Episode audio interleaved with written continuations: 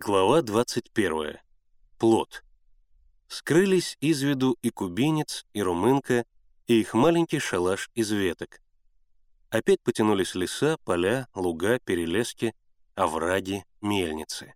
«Некрасиво получилось», — сказал Славка, работая веслами. «Приняли за буржуев, набросились на еду». «Все Генка», — не оборачиваясь, ответил Миша. «Непманы, буржуи, Всегда лезет со своими дурацкими идеями. «Меня брюки гольф подвели», — оправдывался Генка. «Вижу гольф, ну и подумал, что буржуи». Миша пожал плечами.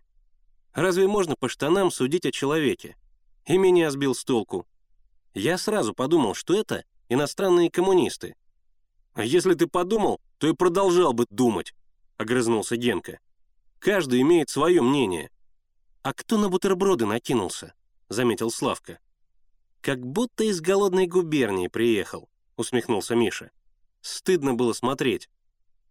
Генка собирался опять огрызнуться, но Миша приподнялся и крикнул «Плот!».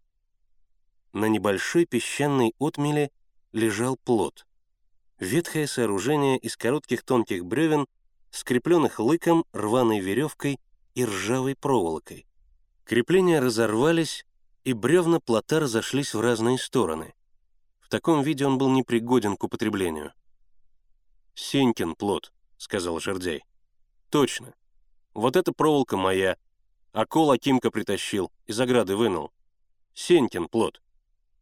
Мальчики вышли на берег. Справа тянулся лес, слева виднелась деревня.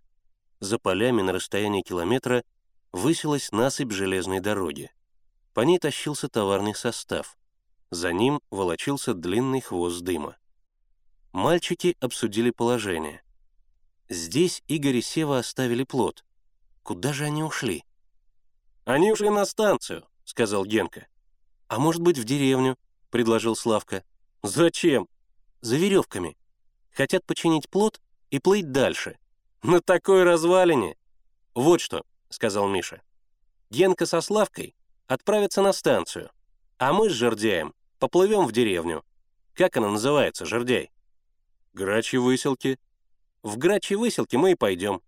Может быть, ребята туда заходили. Если не за веревками, то хотя бы за продуктами. А вы со станции вернетесь в деревню. Мы будем вас ждать, только особенно не задерживайтесь». Миша посмотрел на часы. «Ого, уже половина пятого. Вот и день прошел». Генка и Славка зашагали к станции.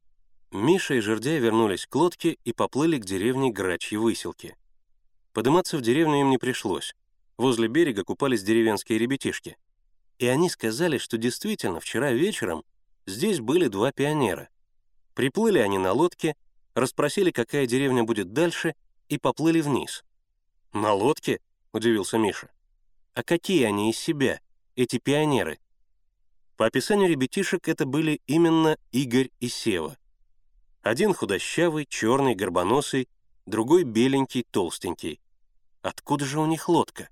Вот еще новости. «А какая у них лодка?» — спросил Миша. Ребята объяснили, что лодка была самая обыкновенная. Но такой лодки в деревне не было. Это была чужая лодка. И Сева, и Игорь поплыли на ней дальше. «Дальше Фролкиного брода не уплывут», — сказал Жердяй. «Там мостики всю реку перегораживают а за мостиками — мельница с плотиной. «А далеко до Фролкиного брода?» — спросил Миша. «Верст десять будет», — неуверенно ответил Жердяй. «До ночи доберемся». «Так ведь надо еще Генку и Славку подождать», — уныло проговорил Миша. «Пока вернутся Генка и Славка, день уже пройдет». Полуденный зной сменился вечерней прохладой.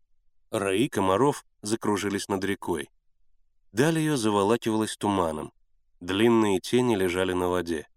И только за дальними горами сверкали последние бронзовые отблески заката. Наконец явились со станции Генка и Славка. Усталые, злые, запыленные. Станция оказалась совсем не близко. К тому же в деревне на них напали собаки, черт бы их побрал. И это вовсе не станция, а какой-то несчастный полустанок. Здесь останавливается только один поезд в 10 часов утра — и никаких ребят никто не видел. В двух словах Миша объяснил положение. Мальчики сели в лодку и двинулись дальше. Сразу за деревней им преградили путь коровы. Они стояли в воде по всей ширине реки. Мальчики гребли осторожно.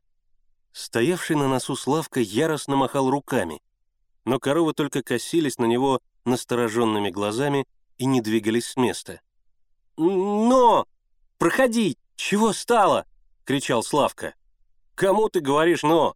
Ведь это не лошади!» — сказал Генка. «Надо кричать «алло!» «Алло!» — закричал доверчивый Славка. Но и этот окрик не подействовал на коров. Генка покатывался с хохоту.